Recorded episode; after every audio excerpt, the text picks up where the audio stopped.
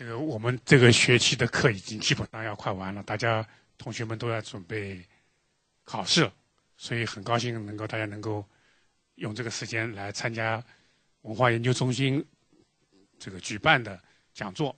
我们现在中心的讲座有两个系列了，一个是原来的重读中华人民共和国史，呃，另外一个是历史与文化。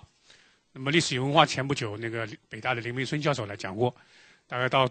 开学春天春季开学初，还有一位做藏学的教授会来给我们谈谈这个西藏的一些历史文化的问题。那么今天我们很高兴请到曹书基教授，曹教曹教授也不是外人了，他这个学期在我们这里客座，在社那个社会学部客座，他是田家炳这个基金的访问学人。那么曹教授的本人的经学经历也是蛮特别的。他本科学历史，硕士学农学，呃，到博士时念的历史地理。那么曹教授本来是做这个人口地理，所以参与很多人口史、移民史、环境史、生态史的研究项目和发表了这个相关的著作。那么曹教授因为，而且曹教授原来做的是比较靠前面一点的，就中国古代史，呃，靠后面一段 （Later Imperial）。那么曹教授在做这个人口史的过程当中，发现了当代中国的一些问题。我们都知道，曹教授在海外有一本出版物非常有名，就是《大饥荒》。这个大饥荒，一九五九到一九六一的中国人口，那么这个成为近年来研究这一段时间三年困难时期中国人口非正常死亡的一个重要的呃参考。数呃参照参照数据，当然现在有好多家不同的这个说法。那么曹教授在研究过程当中也发现了很多跟中国当代史有关的其他一些重要的问题。那么今天要讲的，就是中国当代史上一个大家都关注的问题，就是反右的问题。那我们以前也请过其他的教授来讲，角度不同。今天我们看看曹教授以他的角度来讲怎么看整风和反右运动。现在欢迎。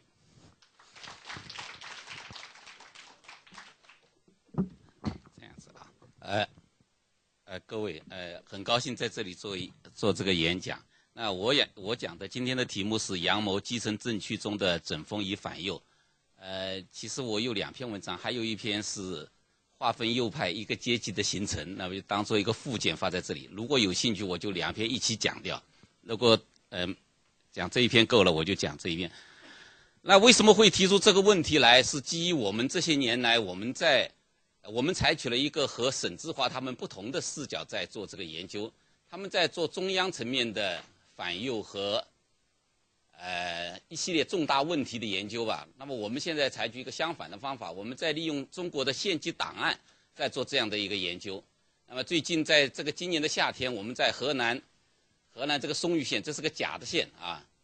呃，为什么是假的？就是因为我们文章不大想发表，但是那个名字老会在网上出来，会弄得呃当地的人的精神比较紧张，啊，那我们就用那个叫用了这个假的名字。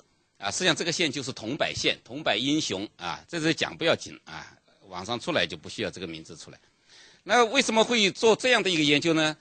呃，是因为这里面有一个大的考虑，就是我刚刚像吕教授所讲的，我在做大饥荒一九五九到一九六一年中国人口的时候，有一个很奇特的发现，就是在南阳地区的唐河县和这个桐柏县是两个相邻的县。一个县死亡非正常死亡人口达到百分之十五，啊，这个桐柏县只达只有百分之呃百分之零点六，呃，两个相邻的县同属一个专区，那么为什么他们的死亡率会有这么大的差距？啊，那这是我让我好奇，那么我开始来接触这个县的档案。呃，我昨天在做一个演讲，是讲统购统销，也在也是基于这样的一个问题，呃，在进行呃研究。但是我告诉你，这个研究到现在还没有找到原因，但是这个这个过程中，我已经有好多文章出来了，呃，可能过好多年还解决不了，但是文章已经写很多，啊，这是一种策略，呃，不断的引诱我来来迂回着来解决这个问题。那因为我当我一打开档案的时候，这个这个线我在拍摄的时候，我们是用数码相机去拍的，啊，在一拍到这个线的档案的时候，我们当时就非常的惊呃惊讶。就拍的过程中，我曾经叫我的四个学生停下来，我读给他们听啊，待会我也读给你们听，里面有几段，啊，在文章上面有的，我我有一段评论，是在哪一篇文章我忘记掉了，就是用那样的右派言论。今天我在上海交通大学的讲台上讲，如果学生去报告的话，党委书记肯定要找我谈话。但是在一九六二年，居然说这个话不算反动，没有罪，他他个平反甄别了。这个这个历史让我感到非常的困惑。这是一九六二年。啊，那我现在，然后我到呃，我从南阳回来以后，我就在上海的家里面就开始进行这个研究。这个题目很容易找到，我一打开这个档案，就在一瞬间就抓住了这个题目。来，我来讲给大家听听。关于一九五七年的反右，现在的研究者的视角大多数集中在这个运动的发动者毛泽东跟中共中央的其他领导人。啊，有一个主题叫做阳谋，是阳谋还是阴谋？我本来很嫌这个词，我想逃掉这个词的啊。因为为什么很闲？因为很多人讨论了，我就不想去讨论。我开始就没有这个主题，啊，我就开始来研究研究。后来发现真的是阳谋啊，那是另外一个意义的阳谋。那么现在的研究者是关注北京、上海、广州省会城市和地区城市的啊，呃这样的一些研究。中等城市有人问吧，就是地区城市少有人问津，县城跟乡镇是根本没有人讨论。那么现在我是在来来展开这这么样的一个讨论。我这个用红笔的，就是我要讲的一个一个一个一个重点啊，是。那么我本来想逃掉这样的一个概念，发现我在研究的过程中居然逃不掉这个概念，那我非常的困惑。那我仔细的在想，那我现在对它有一个定义啊，我自己的阳谋定义，就是对运动的发动者而言，政基层政局的反右完全是一场精心策划的骗局。对于被运动者而言，他们对于大明大放的后果并不是完全不知情，于是对于斗争双方都知道结果的一场运动，阳谋就是一个合适的概念啊，这是我的定义，跟那个那个老毛的那个定义他们定那个不一样啊，不一样。那么为什么这样讲呢？那就是我下面要来讲的。我们今天对于反右的理解啊，在我看来基本上是有非常大的偏差，这个偏差就是。所有的研究都集中在地区以上的那一个层次里面。那么为什么这样讲呢？因为那一个层次，我们今天把它简称为1957年的反右，大家就以为1957年就反右了。其实还有一九五八年的反右，完全不知道1958年的反右。那我们现在要讲1957到1958年的反右，或者说1957年开始的反右，啊，这样的定义才比较准确。那我们现在看，大家都都知道。中国的城市、学校、厂矿都有行政的级别，我们可以把第一个阶段大致解释为地级以上的这个单位，比如说在高等院校里面的，它就是地区以上的一个反右。厂矿大的厂矿也是这样按级别来的。第二阶段是在县，包括县以下的这个单位，就是我今天讲的另外一个概念——基层镇区啊。那么这一个阶段是没有人提的。我们把第一个阶段叫做一九五七年的反右，今天我再把这个阶段叫做一九五七到一九五八年的反右，或者一九五七年开始的反右，啊，这是我想要一个很重要的一个对一个史实的一个重建啊。那么和大家要问这个重建有什么意义？当然有意义，非常有意义啊。我看到这个，我们再来看一九五七年的反右，我写了很多，我们用一个最简单的一个东西，就是四月十一号开始到六月八号就转为反右，前面是整风，后面是反右。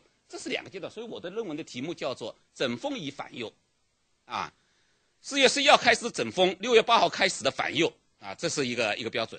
到了九月份，基本上就结束了这场运动。所以我们讲一九五七年的反右没有错。到十月十五号，中共中央下发了划分右派分子的标准，这个在网上可以搜得到。很多学者，包括一些作家，就嘲笑中共中央，说反右结束了，你们还定了一个标准出来，啊，弄了个马后炮。啊，其实不对，因为还没有结束，更大的在后面，第二阶段还没开始啊，这是呃我们呃要要讲要讲的一个呃基本的一个一个事实。那么现在的就是这个问题啊，我希望大家呃能够理解我。就接下来的问题是我们在想，当运动已经有一个运动在九一九五七年的九月份已经结束了。在地区以上的城市已经结束了，那么为什么还会到了一九五八年的年底，哎，一九五七年的年底，重新在县的这个镇区里面来实行整风。在一九五八年的，我这个单位是一月二号又在开始这个反右，就是把原来在地区城市里面所经历过的那一个阶段，两个阶段整风跟反右，又过了三个月以后，又在县里面又重新演一遍。我看到这个时候，我就觉得非常的惊讶，他怎么演得出来？因为大家已经看到了。那个整风跟反右的那个残酷的过程，既能知道那个整风的结果就是反右，既能知道反右的结果就是批判迫害，那么为什么还有人会在第二个阶段里面还会去民放，还会去参与，而且表现出非常大的热情？啊，这是我们的一个呃非常有趣的问题。我我在看这个档案的第。第那个一刹那间，我就逮住了这个题目，我觉得非常的呃有有意思啊，非常的有意思啊。那么我们呃这里要讲，这边还有一些细的问题要讲的。这个红的是些细的问题，在这个桐柏县县直机关的这个反右是通过召开县三级干部会议的方式来进行的。它的时间我这里专门标出来是五七年的十二月十六号到五八年的一月十九号。那么，乡这个县的教师，教师的这个反右，就是在一月十二月二十七号，一九五七年的十二月二十七号到一九五八年的一月底或者二月初，这个具体结束的时间是不大搞得清楚的。呃，有的人说当时的信息很闭塞，地区里面的中共中央的上海、北京的反右，农村的教师不知道，不对，我要告诉你的。只是比那个晚了，晚了几天呢？二十七，那个十六晚了十一天。隔壁的一个一个县直机关的这个反右正在如火如荼的进行，这边还组织去参观，还去看他们的大字报。当这边县直机关的正在转为反右的时候，这边还在鸣放。他鸣放的结果也知道，小学教师这里，中小学教师也知道，鸣放完了就要反右了。在那边已经已经有十天嘛，十天之前就看到了。我们不要讲是南阳，不要讲上海全国，这个过程是前车一鉴，我叫这个是前车二鉴，我还有二还有三件，还有四件啊。那么现在这个问题就是，他们明明知道啊，前车之鉴就在身边，就在昨天，他们何以明知整风的目的即是反右，却依然仍然如飞蛾扑火一般的奋不顾身啊？这是我们在这个问题上要讨论的。呃，一个问题，接下来的还有的问题，就是在一九五八年的五月，南阳地区在中小学教师中发动了向党交心的运动，这个运动拖得很长，一直拖到九月、十月还在搞。那么到了八月份的时候，河南召开了这个批判省委书记潘福生的那个反右群的运动，啊，这里面又有一次民放，又有一次整风，啊，又出来一批右群跟严重右群分子，啊，现在我要问的问题是。怎么会这帮人这么傻？一次、二次、三次、四次，你们已经看到了第四次了，一次一次的冲进去啊，去参加这个反右，这就是我们今天讲的，我们在做啊，一九五七年的反右的时候没有看到的另外这个面相，这是一九五八年的反右啊，一九五八年的反右，那我了，那么我就按照这个我我的写作的方式，一点一点的呃，一点一点的讲过来，一样的，在一九五七年的五月份。南阳地区就召开，就他们的那个我讲的地级以上的那个反右，就在那边就如火如荼的进行了。呃，很可惜的是，就是今天在我们所看到的南阳市的档案馆里面，它的档案非常公开，但是政治档案一个都不公开啊，右反右档案一个都没看到。但是我们通过其他的资料，我们可以看得出来，一九五七年南阳市直机关和企事业单位中划出了右派分子是多少呢？啊，大概有一百五十七个。那我们把它称为一九五七年的右派啊，一九五七年的右派，那个右派完了以后是怎么斗争的呢？啊，这里面大家一看，这个我们都都都看得很多，也不用去我们的这个这个解释。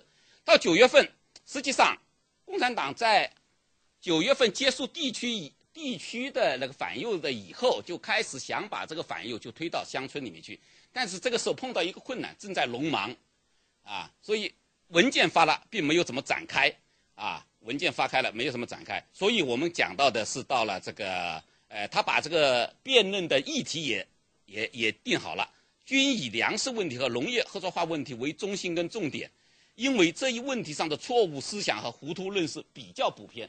在昨天我的演讲中，啊，听过的就知道为什么这个问题上的不错误思想跟糊涂认识，呃，比较普遍，因为这件事情干得太糟糕了，啊，共产党干得太糟糕了，所以这个意见非常之大，啊，这是，但是这个九月份这这场事情没呃没有做起来，啊，没有做起来。九月下旬他们也搞了几个几个会议。在这个这个会议上，大家可以看看，我我我呃，我不不想在这里面多讲。其实这里面这几段三段资料还是要有一说的。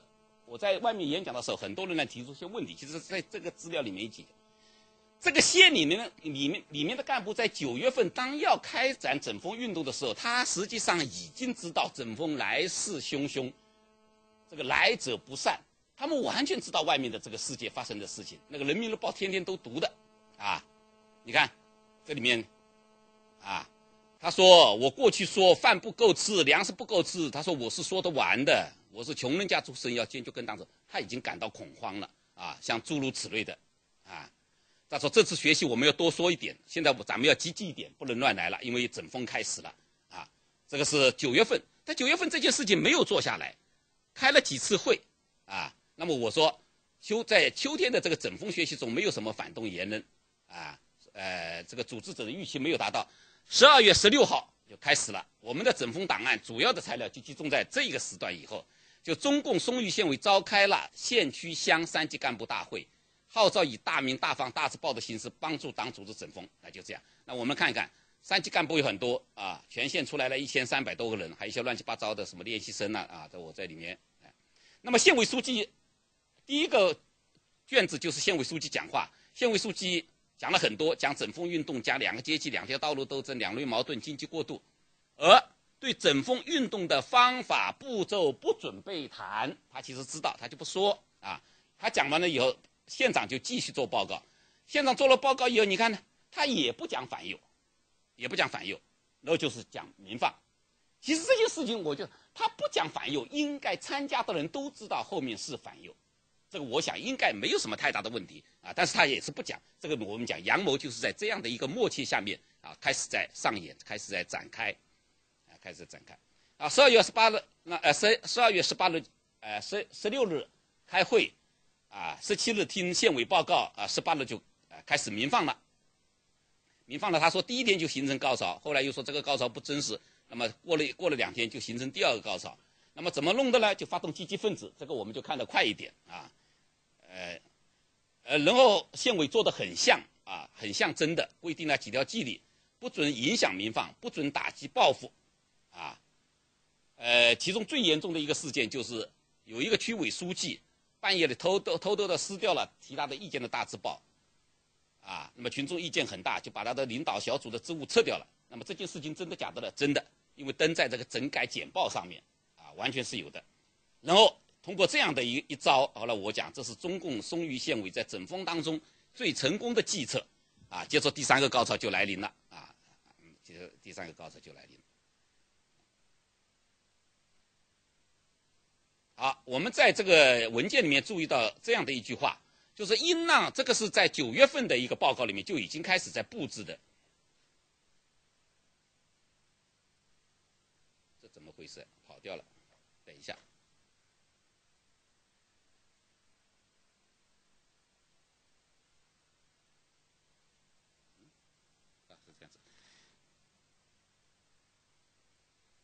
他说：“应让所有的干部开展大鸣大放，放手发动群众，听取各方面的意见，但是要不能马上回击，要沉着点，要积极准备啊！要在这个整风跟反右，这是呃九月份的一个。就是我现在觉得非常奇怪的，这几个过程放在一九五七年的春天跟夏天，好多人还在争论这到底的本意是什么。其实你只要看到后面，你就知道它没有什么本意，它就是一个，就是一个阴谋。”啊，对党来讲是个阴谋，对老百姓来讲是个阳谋，啊，合起来就是个阳谋。大家都知道彼此在干什么，啊，那这是为什么？这个我们只要一看，啊，后面到底是怎么回事情，就已经看得非常明白。那现在我想分三个部分来讲，讲这个引蛇出洞的这个内容和这个过程，啊，县里面照样有，完全有这样的一个过程。我利用的资料是那个右派名录，右派名录里面呢，我在。和他们的右派言论去进行这个对比，在档案里面。那么，呃，各位看到的，在一九五七年的南阳市的反右里面，已经一共画了一百五十七个右派，但是你再看这个县里面，到一九五八年的四月，最后确定的右派就是一百二十九个人。真正的右派，大量的右派不是在地区以上，是在这个这个基层。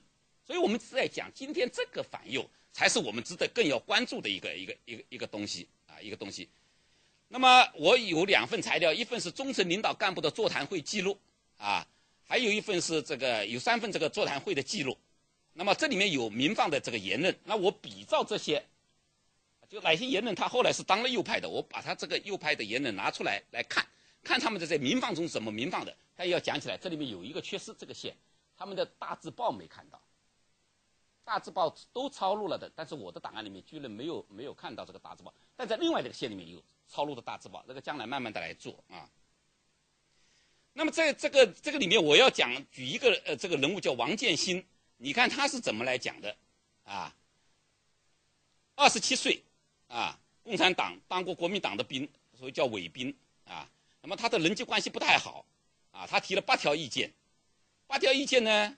很啰嗦，我又不能引引来，你们也看得很麻烦。那么这里面我把第八条把它勾出来，他说县委的政治生活不正常，啊，那这个呃，他向那个县委书记提了意见以后，本来应该打住，他就是要加上一句：县委领导人支持歪风邪气，因此机关政治空气不高，啊。当然第四条里面他有一条说。政府向农民要粮过多，收粮不受批评，啊，像这样的问题，这就是右派言论。待会我有一个有一个总结，但是他在这个时候，他这个他这个人的心态，王建新的心态是什么呢？这里面有个很典型的话，他说：“这次民放，我想不说好，也反不了我的右派。发挥自由自由思想的人说成是落后，我们一贯对党忠诚的人看成是不忠诚的人。他自己认为他的内心对党绝对是忠诚的，你不能反我的右派。但是。”他还要讲，还是要对党提意见啊？这个是呃非常的有趣的一件事情啊，非常有趣。在我看来，他只要讲了这个，他就离这个呃右派已经不远了。他不是大右派，有一个大右派是一个报社的啊编辑，叫卢金普。他的右派的言论是比较典型的。后来在县委总结这个反右的那个文件里面，就是这些话啊，都会王建新的话跟他的话都会上去，这个话。方章原章，原章重视，看起来没有什么了不起。他要讲的事情是，原章是县委的章，方章是政府的章。县委的权力比政府大。各位，今天我们去看一九五零年的档案，县委好多好多，政府只有一点点啊，档案也没有啊，政府不干什么事情，全部给县委包了。还有灯下不亮，就是这里面有些就是关于一个体制的问题。就诸如你看，你仔细眼睛，其实看得很快的，全是鸡毛蒜皮的事情。他就讲了几条这个比较重要的，然后在这里面还讲到了，啊，这个，我看一下，哎，搞千金箱发电站乱搞，啊，是不是右群水利化啊？讲到这些问题，就是有开始在批评这个浮夸啊，开始批评啊这样一些东西，所以他当了右派，召开了一千人的群众大会来批判他。我之所以要在这里强调开一千人的群众大会，就是说，对于这个画右派的后果，那个还没有登场的小学教师们，他们应该是清楚的，应该是知道的。有些人说他们可能不知道后面的结果，我相信没有一个人愿意去一千个人去批评批判他，是吧？那么你已经看到的这样这样的一个结果，啊，然后这个，呃，这是呃我们要要在这里讲的。跟王建新相同，这也这个家伙也是心管不住口啊！他知道可能会犯右群的错误，却仍然不由自主的或者坚定的向那个方向在迈进啊！有时候我在想，这个悲剧到底是性格的悲剧，还是一个社会的悲剧，我也搞不清楚！但这里面有一条，就是后来我在写另外一篇文章的时候，我讲的跟王建新一样，卢金普也喜欢将他所批评的人跟事进行归纳以概括，什么方章圆章的灯下不亮了。像诸如此类的话，什么党，哎，前面讲到党的那个，呃，呃，这个这个机关作风什么，哎，就讲到上升到党的层面去了，就这一类是非常的非常的成问题的。那么我想讲到，那么到底的这个非右派的民放是什么呢？非右派的民放也有很多。那我就做了一个这样的工作，就是在王建新跟卢金卜前面发言的那一个人，我就抓出来来看，我就假定他是一个，假定他可能是一个非右派。结果我抓错了，结果那个家伙，这个黑祥银行的行长，我开始以为他是个非右派，我就在，我我们在读他的言论的时候，发现耶，这个人讲来讲去怎么又失控了，有点有有点像右了。后来一查，这个人后来真的化为了严严重右倾啊！这个东西真是蛮奇怪，所以我也我也就不改了，因为我当时就这么挑的。你看他怎么讲的，他也做了，他这个人话多，发言了三次啊，话多的会打成右派。然后他讲的，他批评的是什么东西呢？呃，你看他前面的这个批评，他说县委的领导一般化。在抓重点的方面，板桥的亩产达到了两百五十斤皮棉，这个是绝对的浮夸。当时的板桥的亩产肯定只有十斤皮棉，我跟你讲，二百五十斤皮棉现在没达到啊。那么县委没有总结，他说你这样不总结你就越不上去。他说他批评县委是右倾，其实他左倾啊啊，这是呃我们我们呃要讲的。然后呢，慢慢的呢，到了第二次发言呢，他就开始失控了啊。你比如他的这个，他就开始讲了，你看。对一九五六年的统购统销问题，县委表现出主观主义、成绩大、官僚主义大，部分地区透底就就真够过头了。金星社购出来了四万斤，供应回去是五万斤。来，像这个问题，你看他在讲什么东西？后来我我当时就做的评论，我说，啊，后来我说，我说黑祥的发言还算是就事论事，没有进行概念归纳，但已有过头的倾向。后来我一查查到，我也不改了，我就加在上面。所以在一九五八年的八月中的反右群中，他落马了啊，他化为严重右倾分子啊，这是我们啊我们要要要讲的。另外还有一个，在这个卢金普的前面有一个人，那就讲一些啊，就是讲了一些很琐碎的事情啊。你看看有个叫曾立志的，哎，这个人没有化成右倾，这个我仔仔细细在比对啊这些右倾的名单啊，他真的没有。你看他讲什么东西？你看。啊，要加强妇女工作，处理好移民问题，对吧？啊，这种事情，各位啊，这个很多人就学会了这样向党提意见的啊。这些人的发言都是有现场记录的，除了有打印稿以外，档案中还有抄录稿啊。所以有些东西我看不清楚的时候，我会两个稿子去对照着看。所以各位应该来讲，这里面没有经过啊，这些这些材料都没有经过这个后面的这个修呃修改。那么比较而言，非右派民放的一个最大的特点。就是就事论事，啊，你批评县委书记也没有问题，啊，但是就事论事也也是有原则的，你不能批评省委，更不能批评国务院。如果你批评国务院也是就事论事，那也不行啊。这个我们后面会讲啊，这个是啊。那么我我仔细看了一下。所有的右派的言论是不是都跟王建新、卢进普相似呢？我读了一下，比如像有一些说我在政府不温暖，粮食三百六十斤不够，是否够吃啊？田宰县长应考虑，这个是一个田，田是郑县长。我在另外一篇文章里要讲到啊，这个田县长在一九五八年九十月十九号开枪自杀啊，他是严重右倾，非常的残酷。实际上他现在在整人家，过了一会儿人家就要整他。我一直在讲，共产革命是绞肉机，就这个意义啊。这个，呃，好，这是我讲的，就是这个叫引蛇出洞，是这两个两个典型的案子是口管不住心，心管不住口啊。这么自己知道有问题，他们知道有问题，那就是忍不住，啪啦啪啦就讲出来了啊！一讲就给人家逮住逮住了。哎，我在讲第二种类型是逼蛇出洞，一个亲历者的回忆。呃，作为做历史学来讲，我们希望看到很多的这个，呃，回忆录的资料、口述的资料，但实际上很少。呃，比较有幸的，我在网上查到了，啊，在有一个黄河杂志上有有一篇，呃，跟这个经历是一模一样的，是来自广东某一个乡的小学校长写的一篇很详细的回忆录。然后呢，我又在文史资料上面找到了跟我这个县隔壁的一个县。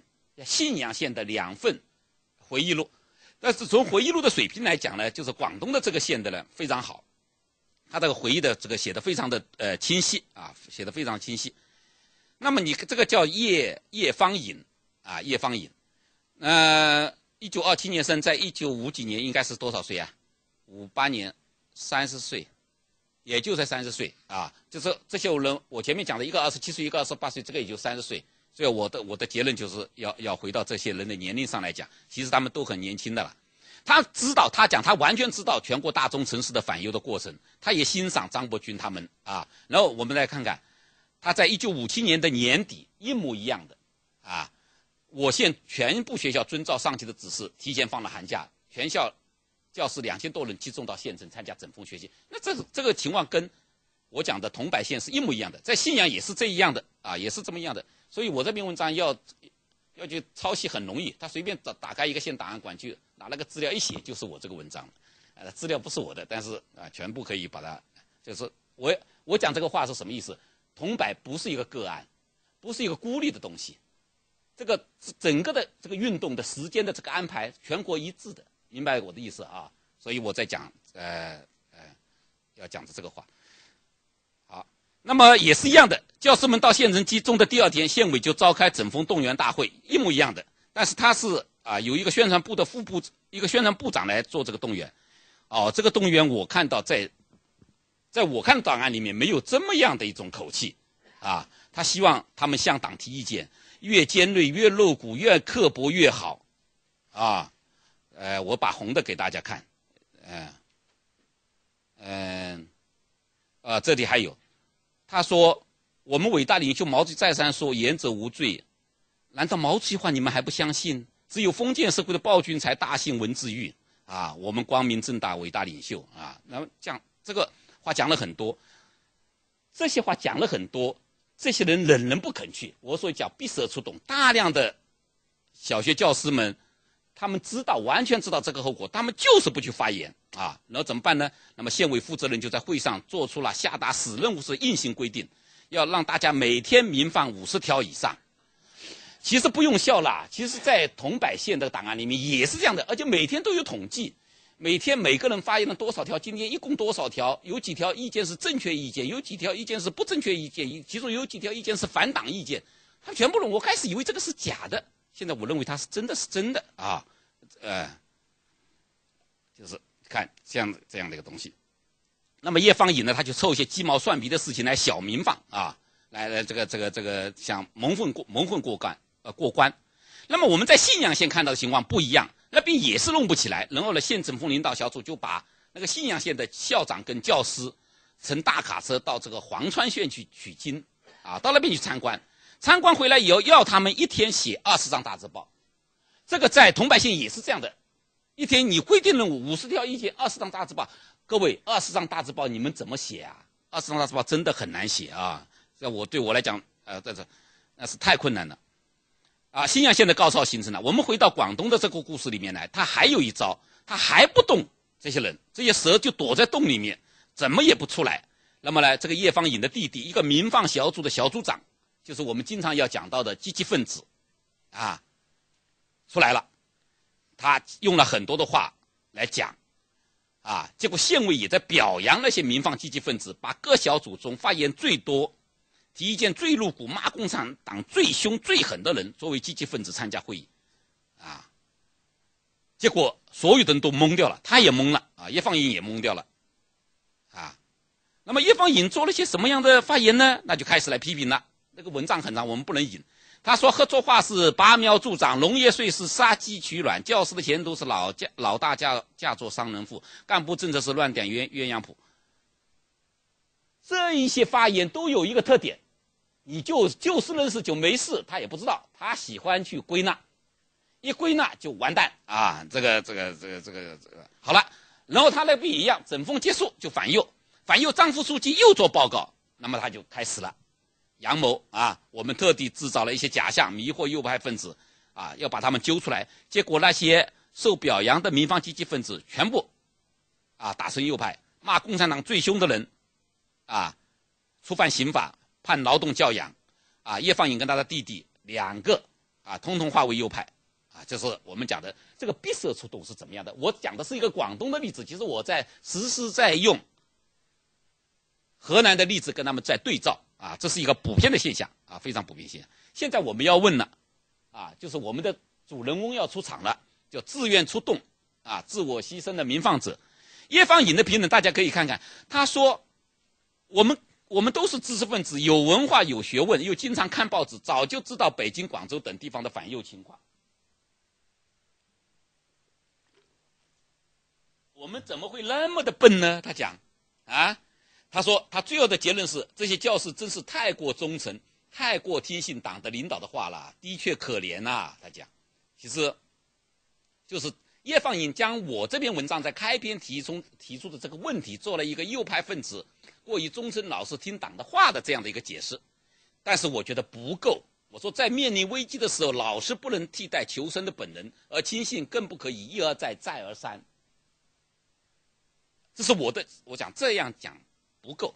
那么我们回头来看，一九五七年十二月二十七号，就是已经有前车二件了。那么第三件开始出来了。这个松桐柏县、松榆县的这个文教界的工商界就是很少，其实几个人没什么意思，就是其实就是文教界的这个民放，啊，他们也是以会代表去参观正在进行中的县三级干部的会议，参观大字报，然后开始来民放，啊，开始来民放。然后又是第一个民放高潮，第二个民放高潮，第三个民放高潮，高来高去，这些人，哎，就不怎么讲话啊。但是在第二、第三个高潮中，他们开始在说了。现在我们的问题是，当这些中小学教师步入民放的第二、第三个高潮时，县三级干部会议已经转入了反击右派的阶段，画出的右派从几十个人已经到了几百个人，哎，一百多个人。一个县城如此之小，两个会议之间的信息不可能不畅通。我今天要问民放的教师们，到底怎么了？啊，我们面临一个比叶放映更不可思议的困境啊！那边已经在开始批判了，这边还在民放，为什么啊？是忠诚吗？是傻瓜吗？都不是啊，都不是。那么我们来看看他们的民放的言论。汤玉英说：“五六年春上平时北岗上，那是个地名。”每人每月只给两斤粮食，看人家咋吃。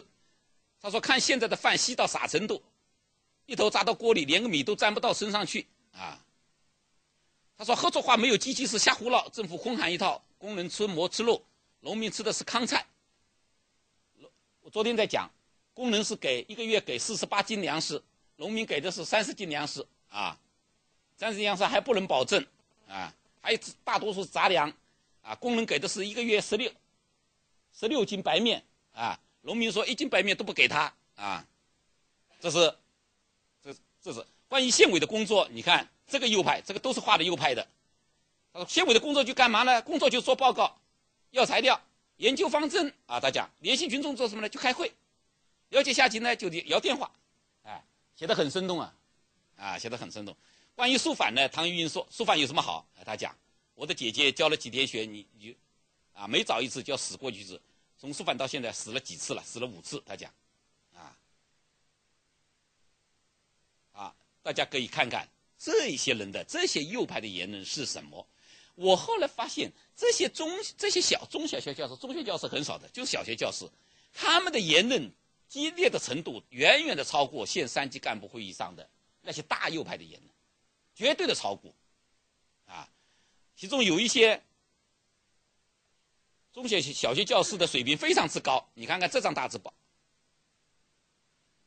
他说：“现在每人所留的粮食够不够吃？大，我说不够吃，因为实践证明，每人每天吃四两也不十分饱，六两不够吃，这是十六两的秤，知道吧？不是今天的十两的秤。”他说：“若在增产节约、多吃太次品的情况下，粮食够不够吃？”他说：“我说够吃，因为实际证明，每人每顿六两米加几斤菜还吃不完，这是讽刺，非常的恶毒啊。”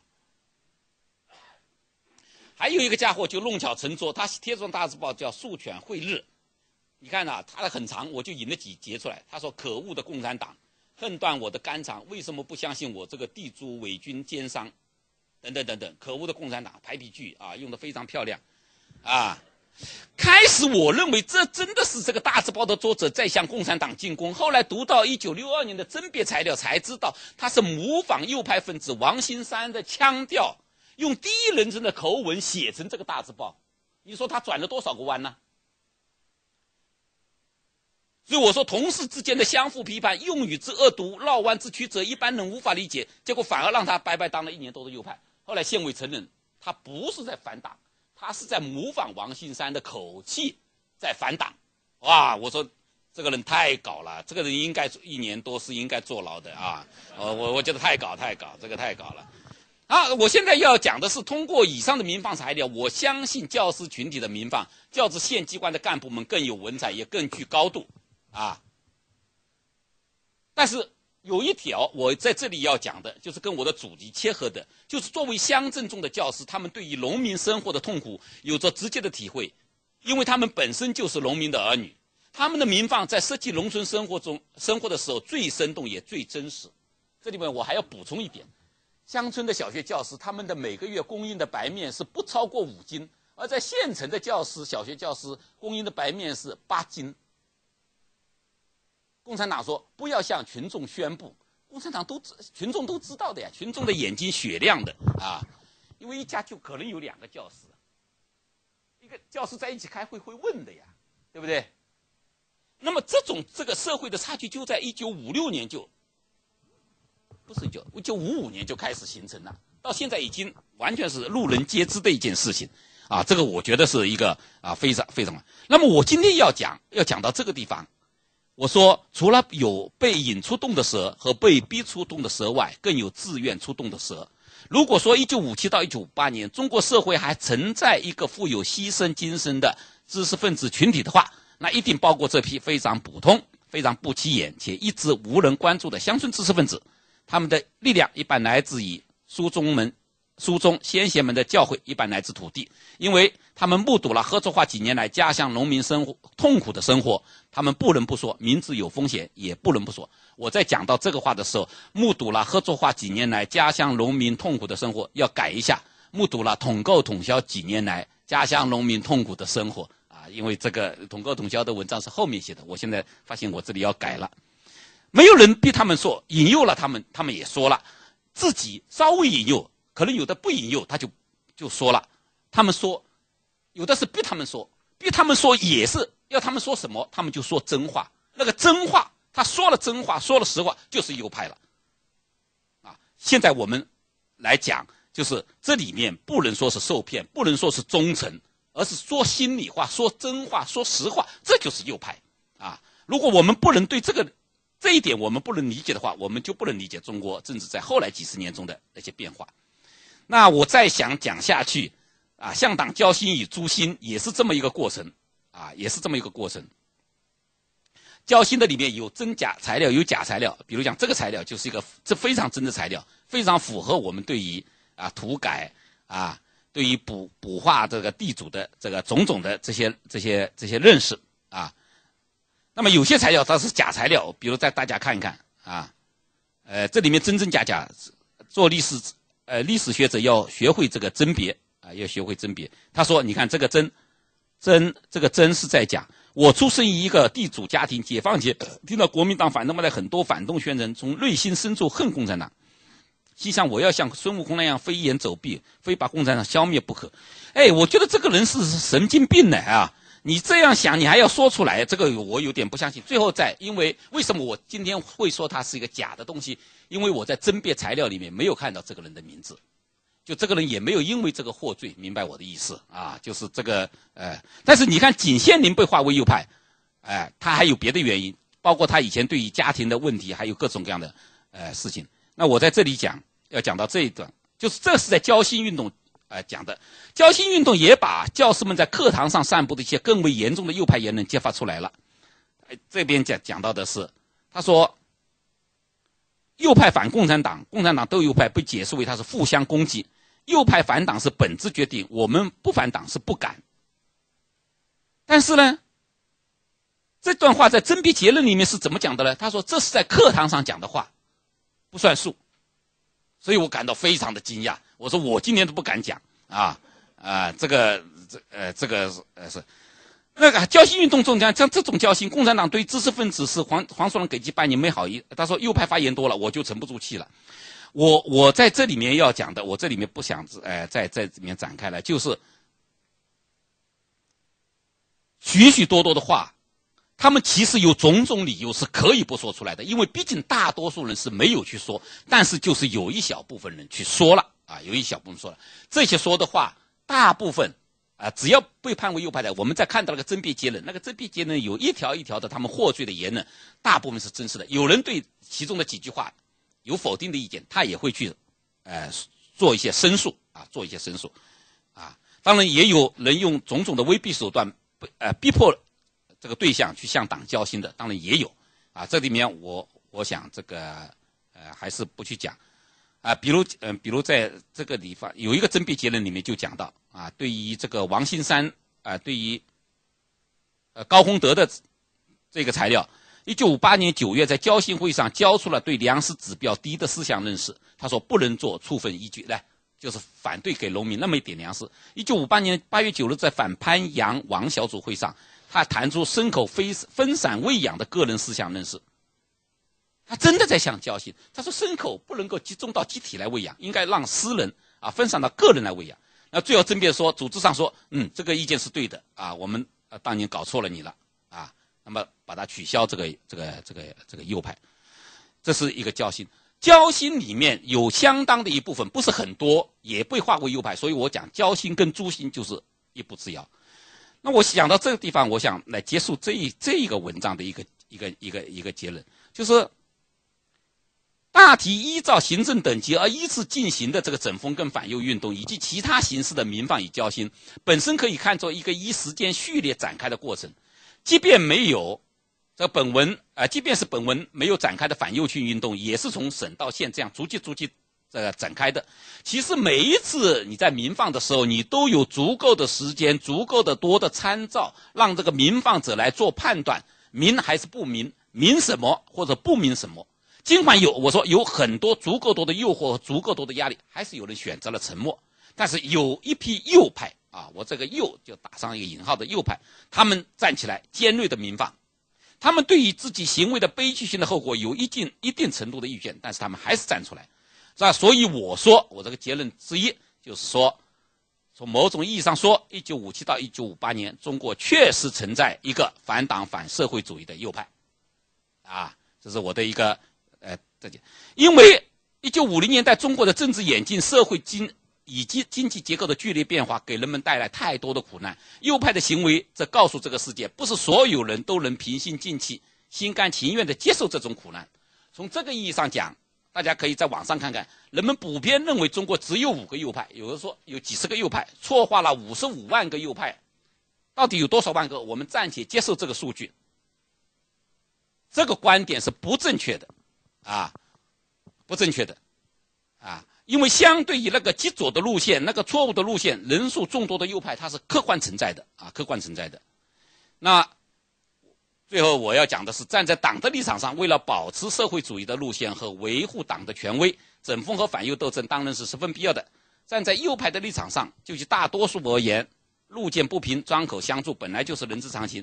我还要讲，在那个时代，他们中的大多数只不过是一三十岁左右的青年人，他们的心态还很阳光，阳光下面没有阴谋，可能就是我对这个这一个报告的主题的一个解答。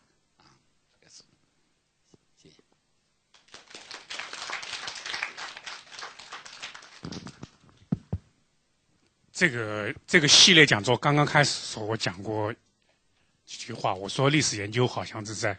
做拼图，是有很多很多小块，慢慢拼出一幅大的、比较比较完整的这个图画。那么，拼图的方式之一就是像现在曹教授做的是从地方基层的档案做起。当然，反右斗争如果说把中央档案馆、把这个一些呃重要档案都开放，当然很好。现现在不可能达不到，达不到怎么办？我们从农村包围城市。我们先从下面做起，这是一个很好的一个方法。第二就是说，我们以前讲的几十万或者这个多少人，那么这些这些数字很惊人，但是是一些模糊的面目。做历史研究，历史研究是研究人的，跟人的命运、人的个性、人的性质有关系。那么，历史研究当中要关注的，不只是没有面目的群体的人，也是个别的人。那么曹教授今天讲了，其实有涉及到很多个别人的命运。这些人一旦被划为右派以后，他个人、他家庭、他的几十年的生命就发生了不可逆转的变化。好，现在我们欢迎大家给曹教曹教授提问题。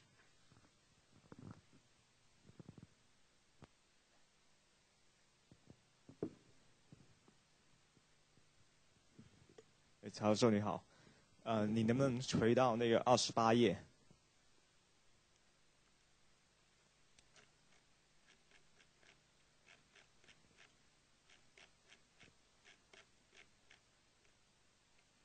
呃，再往上一点，那个第那个题目上面的一段，对，就是那个对于他们，我们应给予足够的理解，否则我们也是不能够理解中国政治在后来几十年中的种种变化。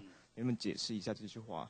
哦，这个话的有一个解释就是，呃，我把稿子发给你们了，你们这个提问就很针对性了啊。乡村小学的这样的一个群体。这个可以说真话的群体，能够代表农民发言的这个群体，经过这个一而再、再而三的这个打击下面，最后消灭了。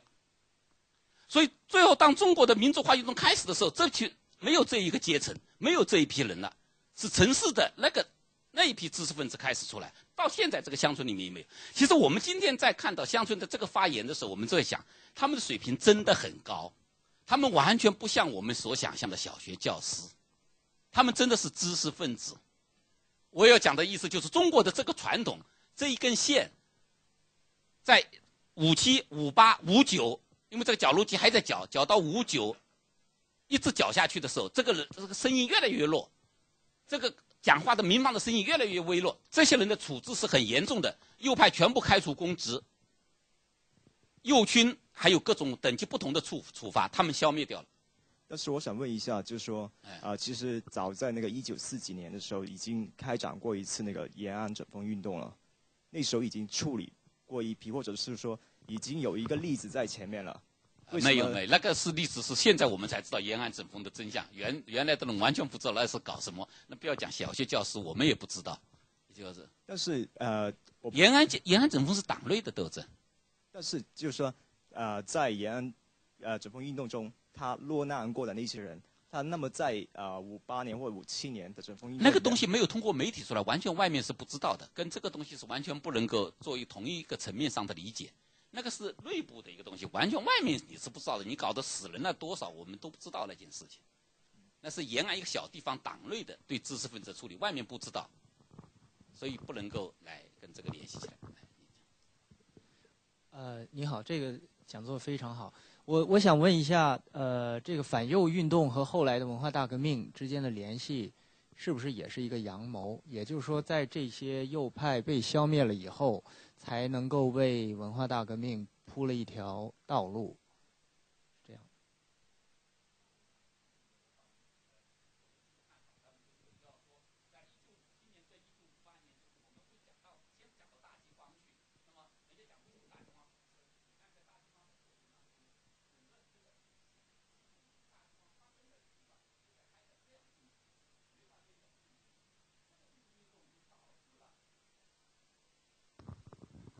这个运动直接导致了后面的大死亡，大死亡后面再就回到以前沈志华所有的人的研究的那个逻辑里面去了。就文化大革命导致对毛泽东的清算，七千人大会再导致毛泽东的污下去，再翻上来，再是文革，就进入那个层面。就我没有新的东西，就是还是那个逻辑，只是我在前面补了一点点，就是直接跟大饥荒有关的，就是政治运动是发生了，呃，发挥了一个很很重要的一个一个作用，就是这个反右，这个我讲的这个反右就。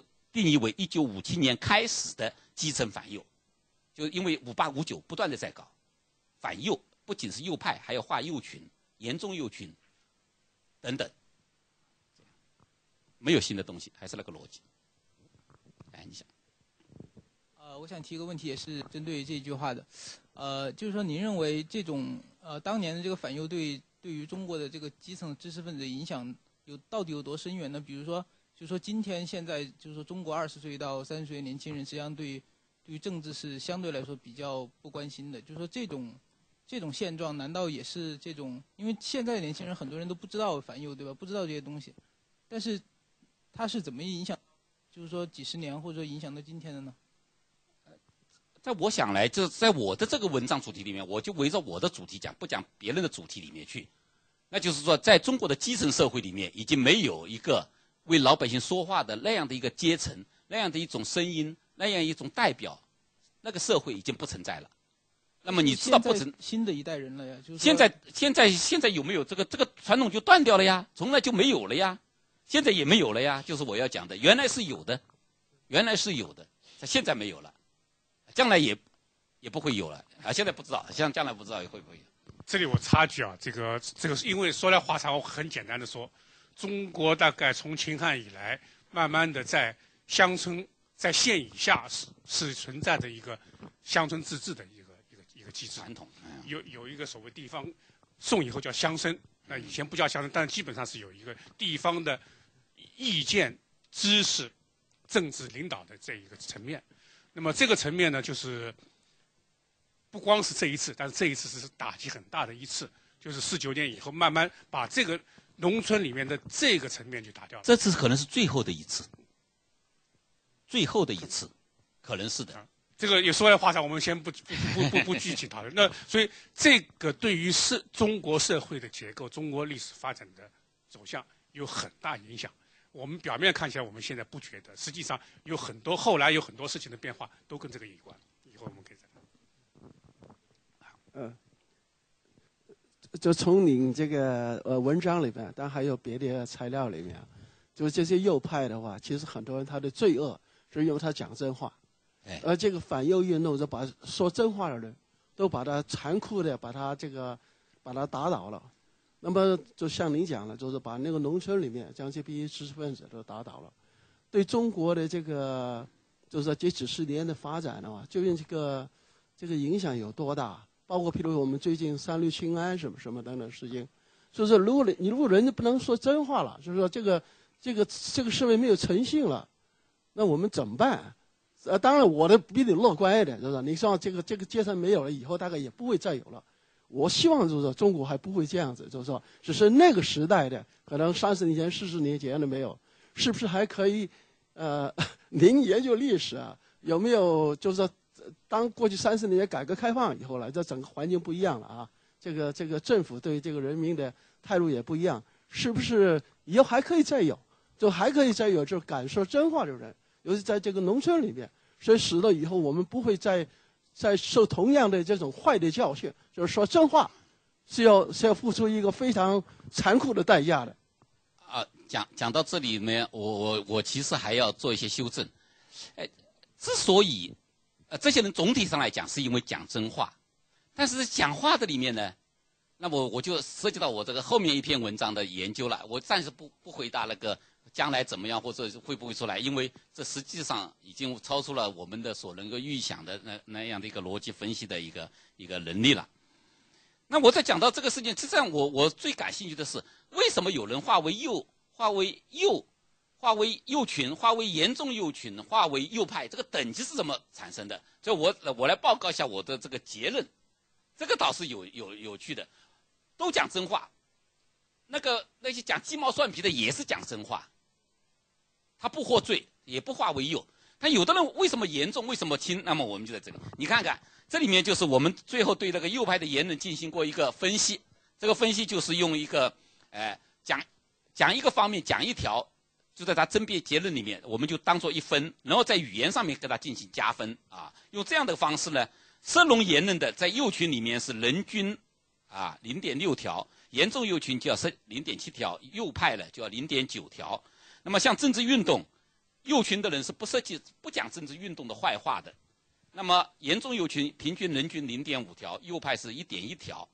那么语言的强度，就是我这里面不是用概括语言，就是，呃，反动口号之类的，还有那种用那个挖苦性的那种，刚刚我给大家看的那些那个绕弯子的那种那种话，去去提意见的，去那就像这个语言方面，这些方面导致我们看到有一条。非常重要的一个一个一个结论就是，语言获罪，不都讲真话，但是语言的方式是获罪的一个一一个很重要的一个东西，啊，这点我相信要提醒大家来注意。还有一个就是对政治运动的评价，就是不能够反对政治运动。呃，我放了十五篇那个这个这个论文放给大家，就是大家可以看得到，什么叫不能反对政治运动呢？在这个反右之前，不会因为批评土改而把你划成地主，不会因为批评那个时候去批评肃反，就把你划为反革命，不大会的，因为你没有反革命行为，对不对？但是到了反右，那个就划分右派的六条标准里面有，有对右派反右运动提意见的，就是右派。那么这件事情是一个什么样的意义呢？在中国政治政治运动史上，它就是运动的目的变成了运动的本身。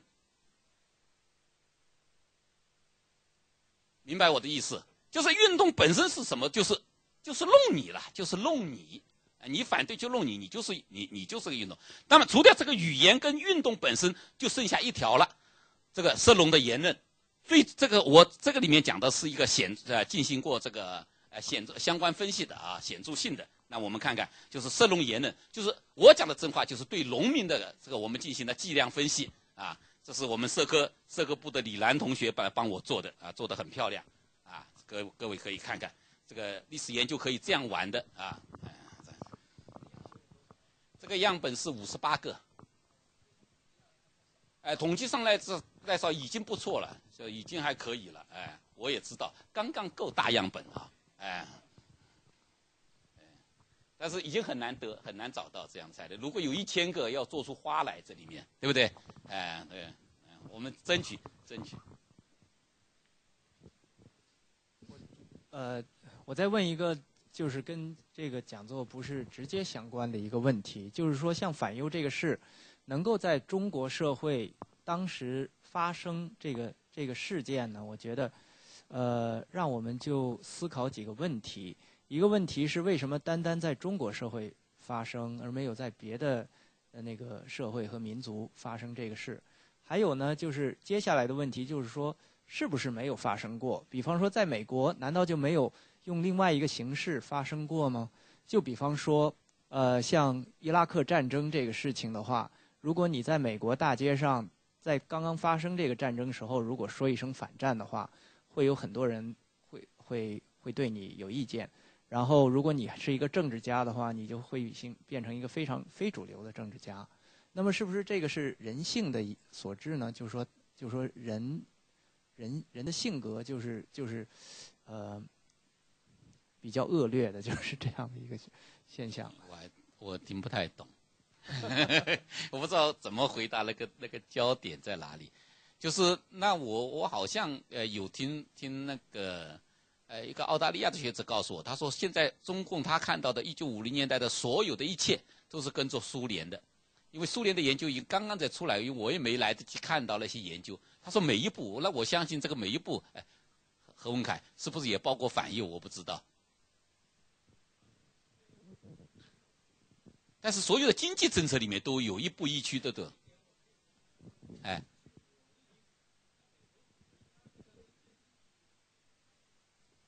那么在伊拉克呢？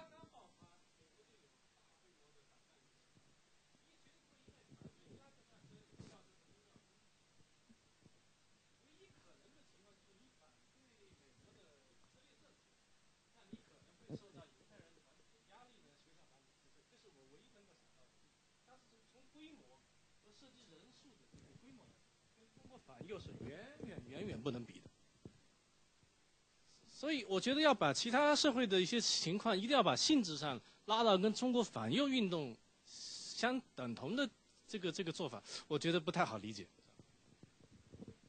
你有意见吗？你自己？你不提？哎，等等等等，对对对，对，他有肯定有问题。你这就是逼蛇出洞了。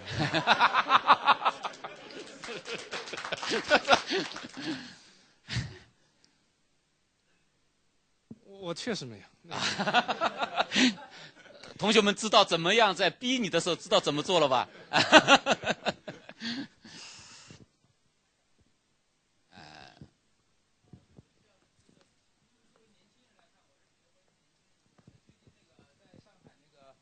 政法大学出了一个事儿，就是一个教授在课堂上上课，被两个女学生告到公安局去了。这两个女学生应该是九十年代出生的人啊，她她肯定不知道这些事儿，也没有受过这种运动的影响。但是是什么力量让她会这样呢？我感觉到要赶快联系他们，我去到那边去做一次演讲。对对对，这个 真的是很有必要，要讲的更细一点，真的是很有必要去讲。以前我就讲过，讲过大饥荒的那两个女孩子，那个时候没听，那还没入学。对对对，我在那边去讲过，我经常去那边讲。我突然发现要去讲，我也看到这个问题。那我这样去讲，他就举报我，那我来我来挑战一下，让他，哎，这个倒是可以的。他不知道，完全这个这个我们今天讲的这些事情是不知道。呃，刚才这位先生呃问的第一个问题啊，就我觉得在呃这个他就问就是在其他国家有没有发生过类呃类似的一个运动？我想问一下，其实，在那个柬埔寨赤那个赤柬，它在一九七呃七零年呃七十年代末到八十年代初，它所发生的就是在那个啊、红色高棉统治的那期间，这个算不算一个？那是算学中国的一个一个一个运动，那那那只能这样去讲，那完全是一个学中国的运动，对对对对，受中国影响，而且是有做，据说有中国政府操纵的是吧，或者有支持的，呃，事实上那批呃红色高棉的领导人，大部分都是在中国受过训共产党这个机构下面受过训练。对，这些机构在哪里呢？这些机构在中国的南方有很多城市里面设了这个机构，设了他们的电台，设了很多的机构，这些事情慢慢的都在出来了，好多好多回忆因为那个就当地的导游，就他们的评价就是说，嗯，就是红色高棉那些领导人，哎，呃，像波尔布特对，他们觉得就是是毛泽东的学生，对但是他做出来事情就是比老师做的更厉害，当然就超过嘛，青出于蓝嘛。对对对当然我想应该我还有一个问题，就是说刚才您讲，就是当这个运动反右运动这个啊、呃深入的那个过程里面，这个运动的目的已经变成了运动它本身。那我哎想问一下，在这个运动开始刚刚开始的时候，这个运动的目的是什么呢？这个反右运动的目的是什么？或者就是说，当时候那个就是领导层他的那个目的是对，这个你提到一个，真的是提到一个好的问题来了。开始我们就有好多问题在兜着啊。那我想这个问题是，我我在想当，哎，这个事先没有考虑过啊。那么我现在呃结结巴巴的来回答。那在第一个阶段里面，他当然完成了对于这个呃中高层的知识分子的一个整整肃整肃。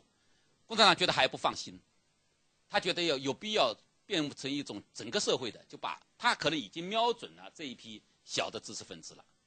我想现在看起来是很明确，就是要把下面的小知识分子、小干部们的基层的那个东西，通通做一次整肃。这个、这个、这个分两阶段是跟这个完全，这是一次计，完全是计划好的一个东西，就是要思想一力，哎，全部听党的话，把所有的苗头那个思想上的异端全部清除掉。就是那个是不够的，到了地区还不够的，县县以下还没有做，这个是不够的，那就是这样子，就所以分两个阶段把它推推开来。为什么在当时不同时展开呢？农忙啊，六月份在农忙啊啊，那么要要有时间，要等农忙要到要到冬天来做这件事情。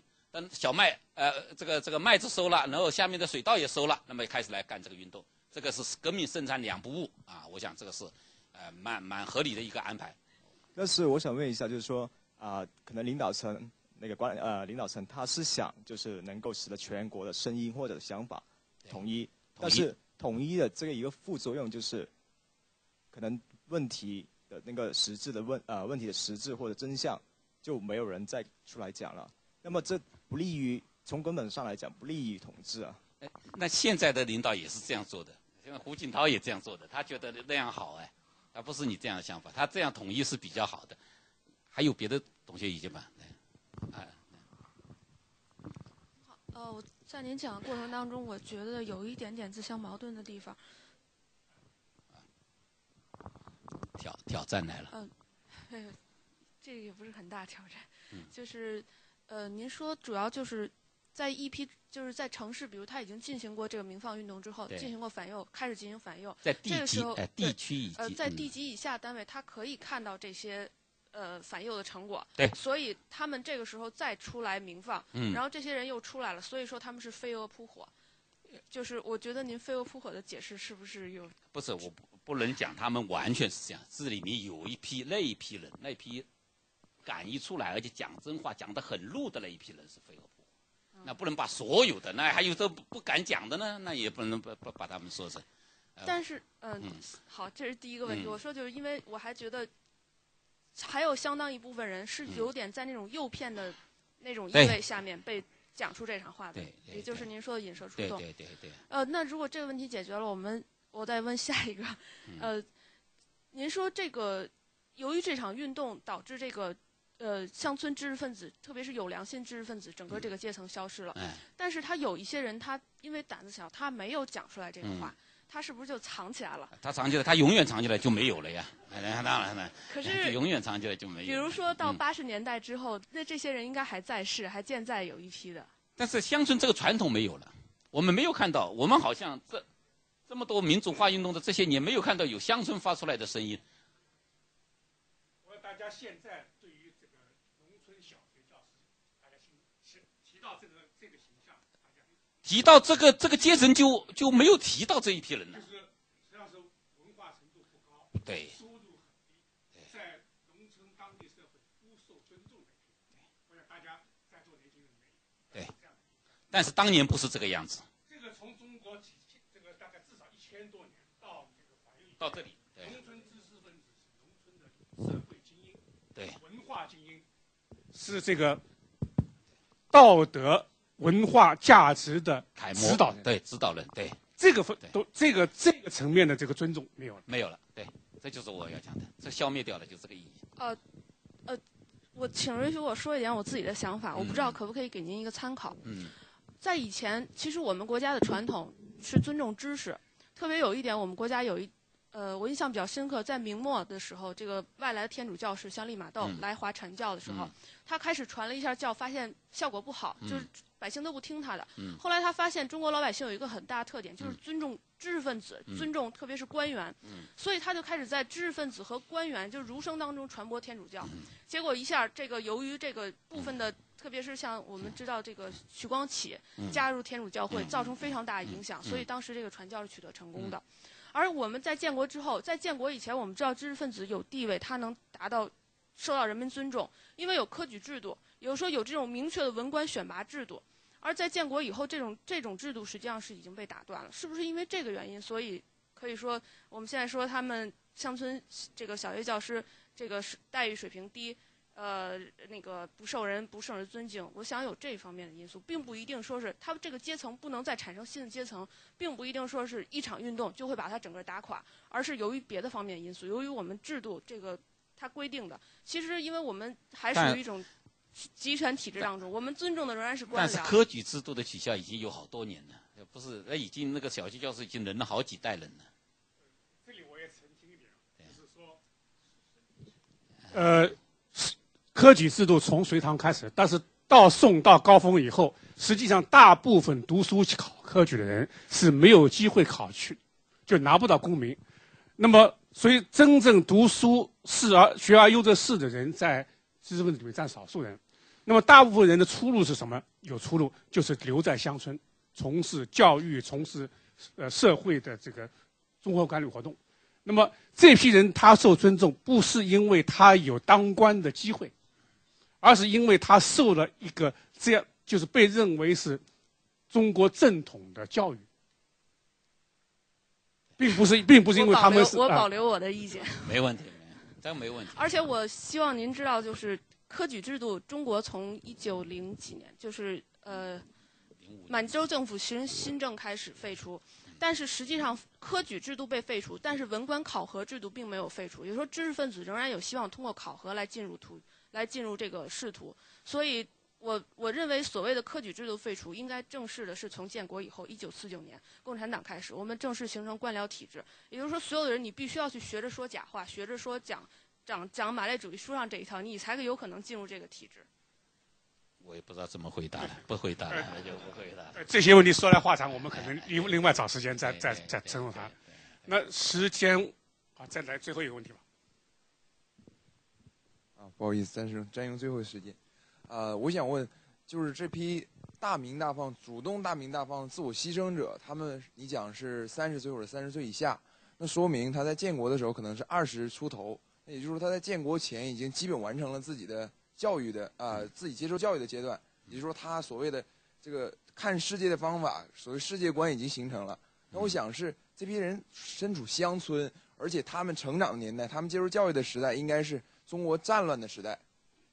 呃日本人侵略的时代，那他们怎样接受到了教育，能达到这样的高的素质，之后 在五七年的时候能够站出来鸣放？他其实我们讲战乱的时代，什么日本侵略时代，那不是在每个乡村里面。比如我那个同同同白，就是也有共共产党的这个在里面活动，也不是天天打仗，啊，看到县志里面打过三个战役，呃，打三个小仗，就大部分老百姓还是跟这场战争还是没有多大的关系。战争其实在还是影响的那个范围是不是很大的。在战争这打过了三三天过了以后，老百姓还在继续生活，该上学的还在上学，那个整个社会的那个结构没有怎么动。我我想是这样子的。他们读的书教材不会因为战争和换一个教材，因为日本人没有统治，他没没去学日文的那个课本，啊，不像台湾一样的那个那个变化就大了，因为在这里面没有发生这些事情。那您说当年启蒙他们的老师应该是怎么样的一批人？是旧的旧当中国的知识然是旧式的，分子还是旧式的，旧式的也有，新式的也有，但是那些传统的书籍，包括呃农村里面那些传统关于道德、仁义、孝道那些东西，通通都在，啊，那么不讲假话啊，像这些基本的家训都还在，啊，现在我很多家庭叫小孩讲假话，对不对？啊在大陆过来你就知道，哎二三十年代有很多在国外留洋回来哎学得相当不错的，一开始的工作起点就是到县城中学里面教书，甚至还有在小学教书，所以那个时候的师资的素质，呃，接受教育的这种这种氛围，不并不是我们现在所所能想象。呃，我要时间关系，我们就呃结束到这里结束。谢再次感谢曹教授。